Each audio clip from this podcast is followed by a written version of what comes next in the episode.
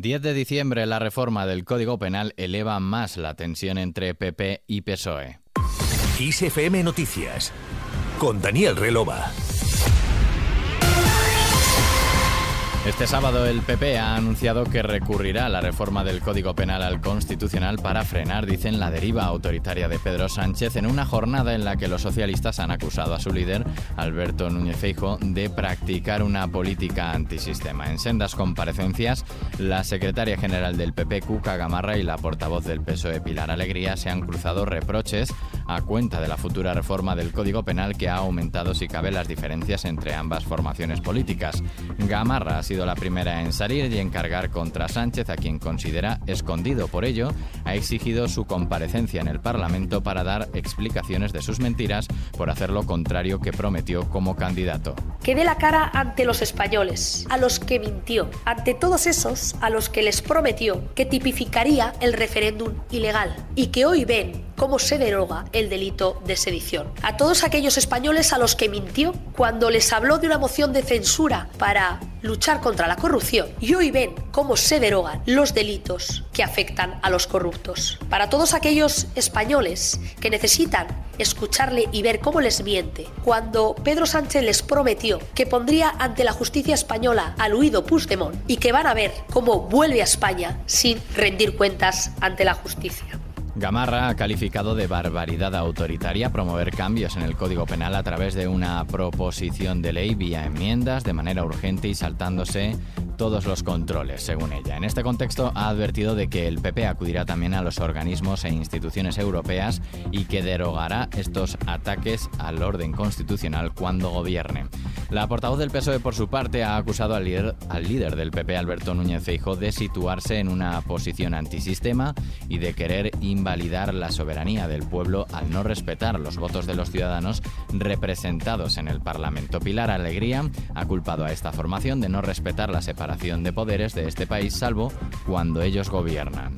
Y la segunda enmienda que hemos eh, planteado es acabar de facto con el secuestro que el Partido Popular lleva ejerciendo durante cuatro años a nuestro Poder Judicial. Una enmienda que pretende que se garantice el cumplimiento de la Constitución española con fórmulas que imposibiliten el secuestro de una institución tan importante que responde y que corresponde a la ciudadanía de nuestro país. Porque lo que estamos viendo por parte del Partido Popular es que no respetan la separación de poderes de este país o solo lo hacen cuando ellos gobiernan. ¿Por qué el señor Feijóo tiene secuestrado al Poder Judicial por sus intereses políticos?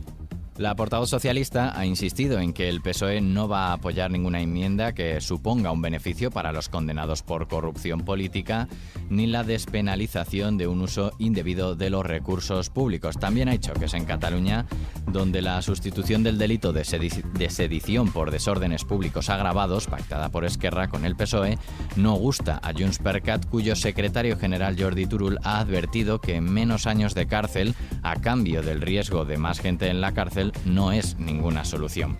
Al margen de este asunto, nos vamos a Melilla. La ciudad autónoma tendrá a lo largo de 2023, el año de la presidencia de España en la Unión Europea, un hospital puntero en prestaciones sanitarias y en sostenibilidad medioambiental, cuyas obras ha visitado este sábado la ministra de Sanidad, Carolina Darias.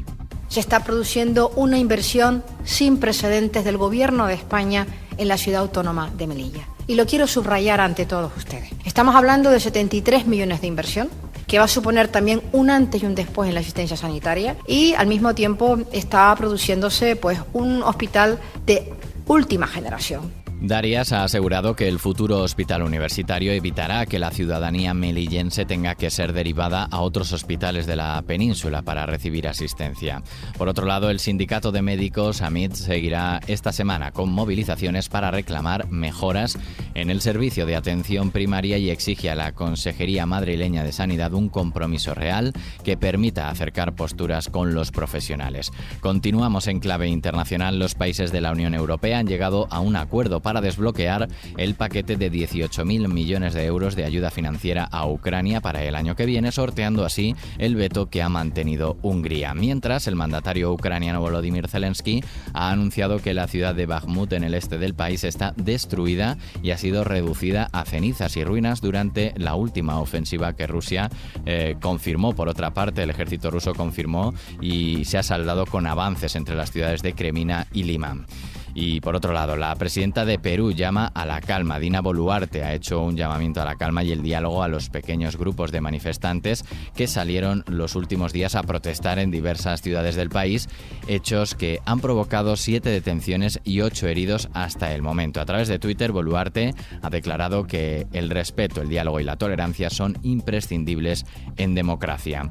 Y la ONU insta a los talibanes a respetar los derechos humanos en Afganistán. Con motivo de la conmemoración este 10 de diciembre del Día Internacional de los Derechos Humanos, la ONU ha llamado a revertir algunas medidas tomadas por los talibanes desde su llegada al poder en agosto de 2021, sobre todo las que reducen las libertades de las mujeres al limitar su movimiento o la posibilidad de trabajar, o las que las excluyen de la educación secundaria o les obliga a cubrirse por completo. Nos vamos, como es habitual, con música.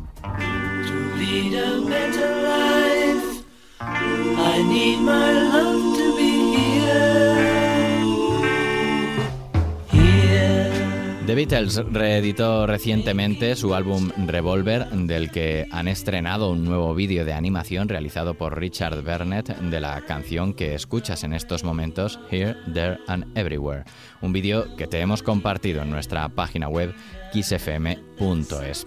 El encargado de llevar a cabo esta reedición de Revolver ha sido Gilles Martin, hijo de George Martin, y sobre esta canción dice que era la canción favorita de su padre. Aquí terminamos. Antonio Alfonso Hernández estuvo en el control de sonido de este podcast de XFM Noticias. La música y la información actualizada siguen en XFM. Un saludo de Daniel Relova. Hasta mañana.